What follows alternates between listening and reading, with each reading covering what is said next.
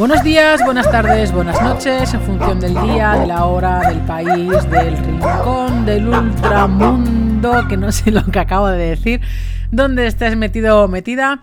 Yo soy Mónica Corchado, soy la directora y creadora del Instituto Dog Coaching y me dedico a ayudar a las personas a mejorar la convivencia con sus perros mediante, para mí, dos maneras fundamentales e imprescindibles y para mí las más importantes, que es la, la correcta interpretación del lenguaje canino y la gestión emocional. Creo que sin estas dos cosas es imposible podernos comunicar de una manera em, saludable con nuestros perros, que nos podamos entender realmente y que el perro pueda estar realmente equilibrado, a nivel emocional. Y esto lo he comprobado cientos de veces en los casos presenciales y en las consultorías también online y también en los casos, en algunos casos, en muchos casos de la academia. Bien, bueno, por supuesto, para ello tienes la academia, la Academia de Formación Canina Online, tienes, la, tienes el, link, tienes el enlace en la caja de descripción de aquí abajo, de la plataforma en la que estés escuchando, da igual que sea YouTube, que sea Spotify, que sea mm, Evox, que sea iTunes, que sea Google Podcast, mm, que sea la que sea, da igual. Eh, te, te dejaré la información ahí abajo. Nada, bueno, al entrar tienes Actualmente hay 11 cursos, hay 10 cursos completos, más el onceavo, que es el curso de los miedos, que está en proceso, donde cada mes subo dos lecciones nuevas hasta completar el curso por completo y además tienes eh, cada mes dos webinars al mes en directo para poder consultar todas las dudas que tengas con respecto al problema con tu perro. La verdad es que los webinars es uno de los mayores potenciales que tiene la academia porque suelen durar entre 3 y 4 horas aproximadamente yo hasta que no, hasta que no pregunta a la última persona no, me voy. Es un formato en el que puedes aprovecharlo muy, muy, muy bien porque es en vídeo, donde tú me puedes preguntar las veces que necesites y, mientras hacemos feedback las dos para poder eh, contestarte de la mejor manera posible todas las dudas que tengas, con lo cual es bastante personalizado dentro de que es grupal. Y eh, por lo tanto, además de toda la formación que tienes en los vídeos, que hay miles de horas de formación en vídeo, además tienes los dos webinars al mes y tienes todos los webinars grabados también en la academia que te los puedes ver y ya te puedo asegurar que si hay muchísimo contenido de valor en los vídeos de los cursos, no te quieras imaginar lo que hay de valor en los webinars con todas las preguntas de todas las personas que han preguntado hasta ahora. Es un contenido infinito. De hecho, necesitas muchas horas para poder ver todo el contenido, pero con calma porque también tienes los audios que te los puedes descargar para poder escucharlos mientras paseas, mientras estás tranquilo en el sofá, mientras cocinas, etcétera, etcétera, etcétera. Bien, dicho esto, vamos a, vamos a hablar hoy de algo que a mí me encanta y las personas que me seguís lo sabéis, que es el olfato. Aquí se puede hablar todo lo que queráis y más de este sentido, porque la, si hay algo que es la joya de la corona en el perro, es el olfato. ¿Vale? Pensar que es el sentido que rige la vida del perro, es su máximo potencial. Ya sabéis que los cachorros nacen ciegos y nacen sordos, que solo nacen con el olfato desarrollado, quitando el tema del tacto y de la sensibilidad, evidentemente. Pero el olfato es con el que, siendo cachorritos, teniendo un día de vida, es con el que se rigen para también encontrar el pezón de la madre para poder alimentarse, ¿vale? Evidentemente aquí también el tema del, del, calor de la madre también influye a la hora de acercarse a los primeros días. Entonces, lo que para nosotros es ver para creer, en el perro se traduciría en oler para creer. Entonces, una cosa que es muy curiosa, que no sé si lo sabéis, yo creo que sí, mucha gente lo sabrá, pero otra mucha gente no, que es que si tú te fijas en la nariz del perro, eh, el perro por dentro tiene dos rutas, digamos, distintas y que van por separado. Una ruta es para respirar y la otra ruta es para oler, porque son recorridos diferentes. ¿Vale? Piensa que pueden percibir el olor de todas las partículas que viajan por el aire, tanto de forma específica y detallada, y lo hacen de forma permanente, está constantemente oliendo, ¿vale? Y aquí otro detalle, inhalan y exhalan aire cinco veces por segundo aproximadamente. ¿Vale? Así reconocen qué hay, dónde está y dónde se dirige todo lo que se encuentra a su alrededor. ¿Vale? Piensa una cosa, que eh, el humano tiene aproximadamente unos 5 millones de receptores olfativos y los perros cuentan con cientos de millones. Entonces, los estudios dicen que entre 150 el que menos y 300 millones el que más. millones de receptores olfativos frente a 5 que tiene el ser humano. Em, mira, el que tiene menos, no, no hablo de, de, individuos, sino de raza, vendrían a ser el... Ay, que se me va. Los perros braquicéfalos. Y los que. Y el que más, supongo que ya lo sabrás, que es el sabueso. ¿Por qué tienen los, eh, los, braquicéfalos menos millones de receptores olfativos así de por sí? Pues evidentemente a simple vista parece bastante obvio, porque los, los perros con cráneos y morros más cortos demuestran una reorganización cerebral bastante significativa. O sea, no tienen el mismo cráneo y el mismo morro eh, que un perro, entre comillas, normal. O sea, sin que sea chato. ¿vale? De hecho, hay un estudio que se realizó en la Universidad de Gales del Sur, en Australia, que se demostró que el cerebro entero de los perros braquicéfalos había girado. Y eh, esto lo que había hecho es que se reubicaba el lóbulo olfatorio hacia el fondo del cráneo. ¿Vale? Tampoco es casualidad que por regla general no se usen perros braquicéfalos en tareas de detección. Evidentemente, eh, los, perros braquicéfalos no solamente tienen esta limitación, tienen otras muchas, como muchos problemas de salud, puramente por capricho humano. Bien, como digo, esta diferencia de, receptores olfativos, pues se le escapa al humano. ¿Vale? Entonces, por eso cada vez se solicitan y se requieren de, los perros para trabajos en donde la nariz es la protagonista.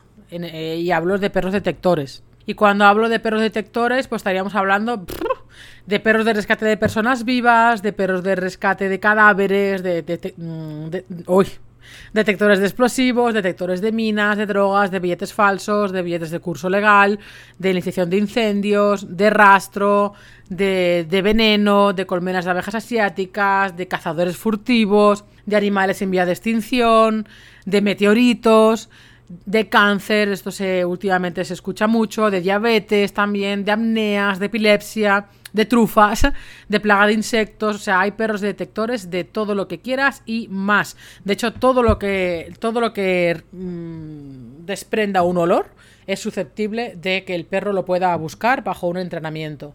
Y todo es susceptible, o sea, y todo, todo es todo tiene un olor, un olor, ¿Qué más cositas podríamos decir del, olfato? En su olfato, eh, o sea, cuando hablamos del olfato del perro, tenemos que, tenemos que hacer una distinción aquí muy importante, que es que precisamente el perro puede distinguir cualquier tipo de olor entre cientos de olor. O sea, puede discriminar un olor entre eh, todo lo que quieras meterle. Esto se trabaja mucho en explosivos y en drogas y tal, en, en poner, bueno, y en todo, principalmente en estas disciplinas pero en, otras muchas también, que es poner o trabajar con distractores, que se llama, que es intentar confundir al perro, meter otros olores diferentes, pero a la vez que se puedan parecer, pero que no son exactamente los mismos, precisamente para que el perro agudice muy bien eh, el olor que realmente tiene que, tiene que encontrar y pueda descartar los otros olores. Claro, aquí, y aquí vamos a hablar de, aquí voy a hablar ahora de algo muy, muy puntilloso, que es que, por ejemplo, eh, a la hora de entrenar un perro también hay que...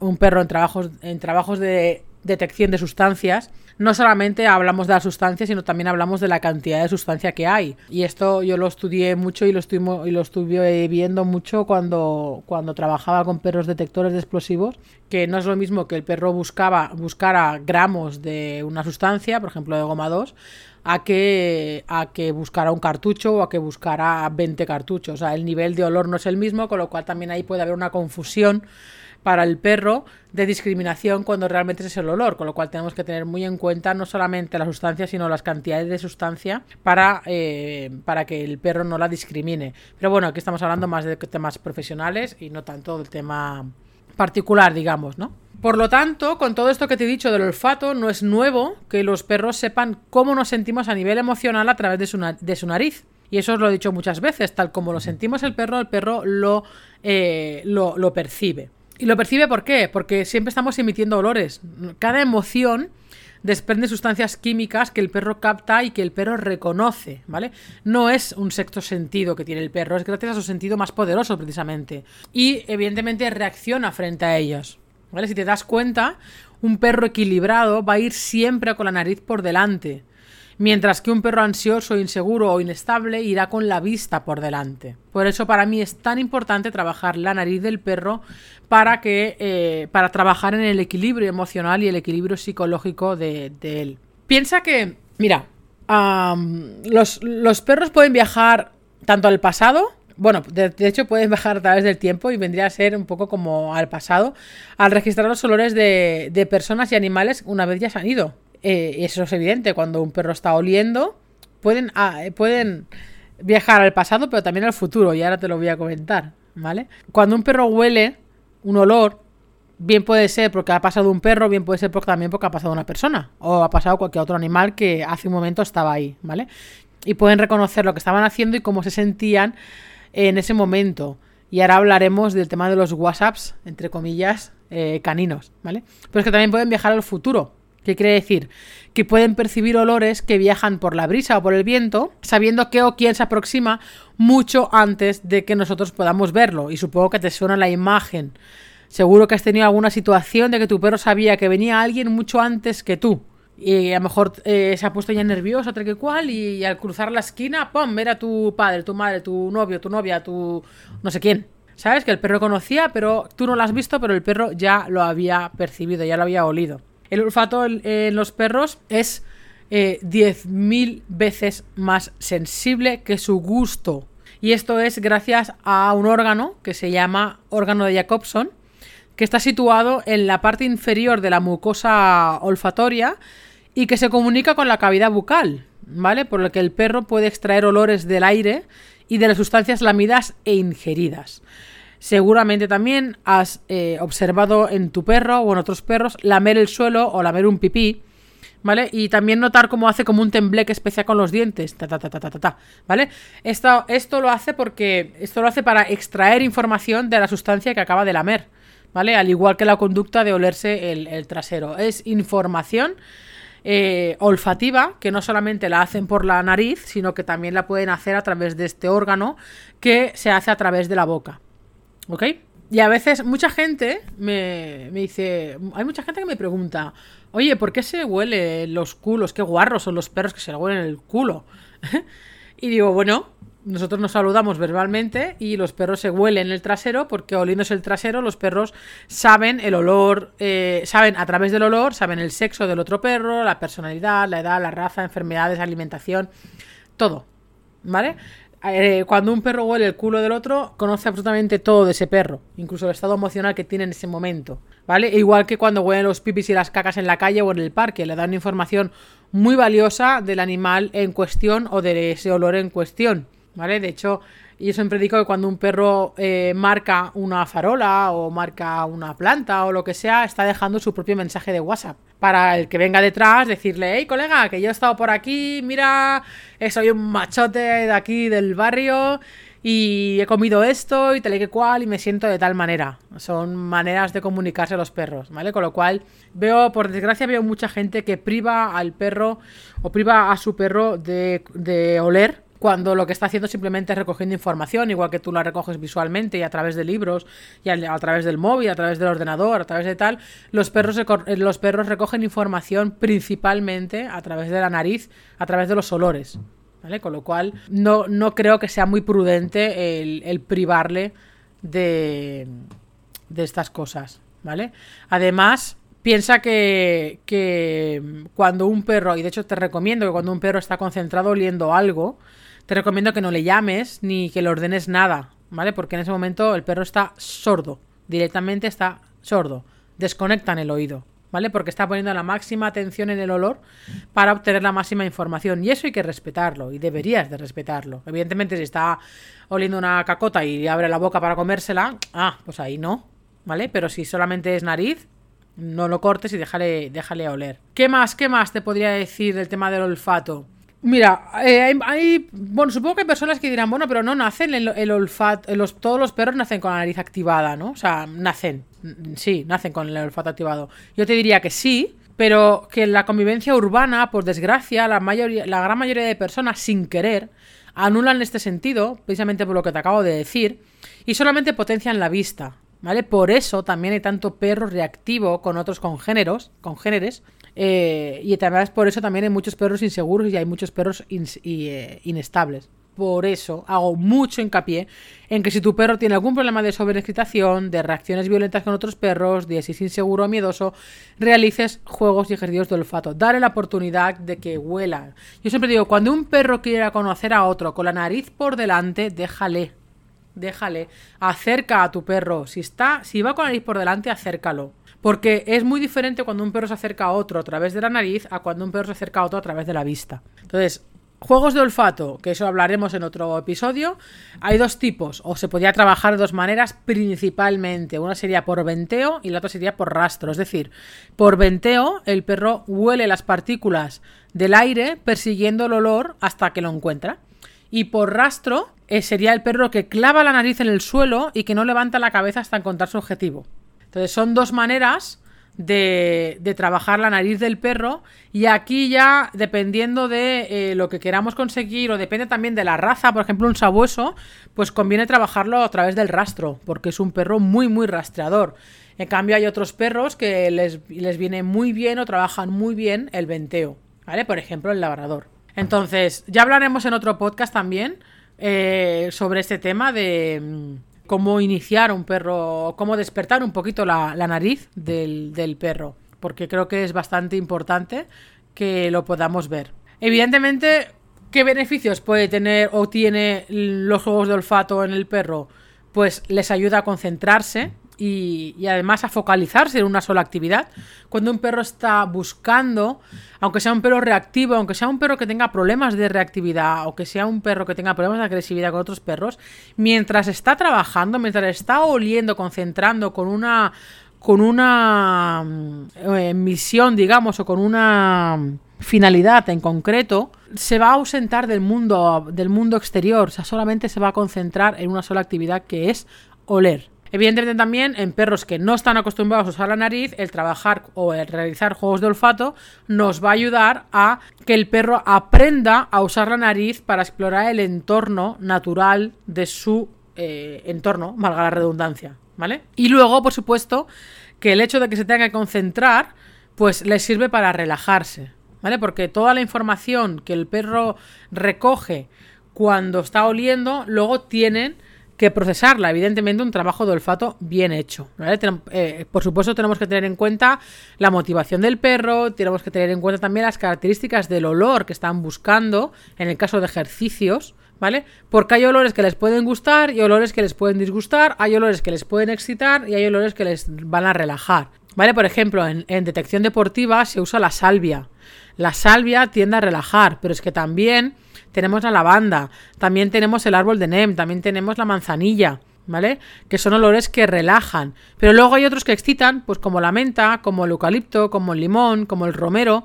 Entonces, en función de lo que queramos conseguir de nuestro perro, pues eh, nos vendrá bien utilizar un olor u otro. Esto en cuanto a trabajos de olfato, ¿vale? ¿Se puede usar la comida? Sí, pero ya te, ya te diré o cuando hablemos de este tema más concienciadamente, ya te diré que por qué no recomiendo trabajar con comida. ¿Vale? Los juegos de olfato, que es un poco lo más extenso, pero yo recomiendo trabajar los juegos de nariz de otra manera diferente, en el que la recompensa pudiera ser, si no hay más remedio a la comida, pero si puede ser un juguete, y la que que busque y que lo que busque no sea exclusivamente comida, sino que abramos un poquito más ese espectro y abramos también la mente del perro de que no solamente busque comida, porque también hay sus contraindicaciones. ¿Ok? Bueno, Dicho todo esto, como digo, en el próximo, en, un siguiente episodio hablaremos eh, de cómo activar, como cuáles serían estos juegos de nariz que te recomiendo así a grosso modo, porque evidentemente en un podcast, pues como no es visual, no te puedo eh, enseñar de forma práctica, pero sí que hablaremos un poquito de cuáles, de diferentes metodologías o diferentes maneras de trabajar la nariz con el perro. Porque para mí es muy importante también el cómo lo hacemos y la estructura, porque hay mucha gente que se ha subido al carro de la moda de los juegos de olfato, pero y luego me dicen, ay, yo es que juego, eh, le hago ejercicios de olfatos al perro, pero el perro no se relaja, está, termina más excitado que como empezó. Y es que ahí tenemos un problema, porque los juegos de olfato no es, ala, tiro comida y que la busque. No, los trabajos de olfato, los ejercicios de olfato son mucho más mucho más que tirar la comida en una habitación a oscuras y que el perro la busque. O que incluso la alfombra de olfato o lo que sea. Hay un mundo mucho más allá. Y en función de qué perro tengas, eh, vas a necesitar otras estrategias y vas a necesitar otras estructuras y otras complicaciones para realmente saciar esa parte del animal para que realmente luego se quede tranquilo, porque a un perro tú malinois le pones en una habitación con comida a oscuras y ni se entera, ni se entera. ¿Vale? Entonces, eh, tenemos que conocer qué perro tenemos, qué necesidades tiene, qué tipo de energía tiene, para eh, mm, adaptar estos juegos de olfato a las necesidades real que tiene el animal. Bien, Dicho todo esto, me despido. Como digo, te dejo la información de la academia en la descripción. Puedes entrar eh, mediante suscripción mensual o trimestral. Eh, es para todo lo que encuentras es demasiado, demasiado barato. Ya te lo digo. Además, no hay matrícula para entrar y te puedes hacer de baja cuando quieras también. Eso sí, tanto el alta como la baja es voluntaria, lo tienes que hacer tú desde la academia. Y nada más, pues nos vemos en los siguientes episodios, nos vemos en los vídeos, nos vemos en los talleres presenciales y nos vemos por ahí por el mundo. Adiós.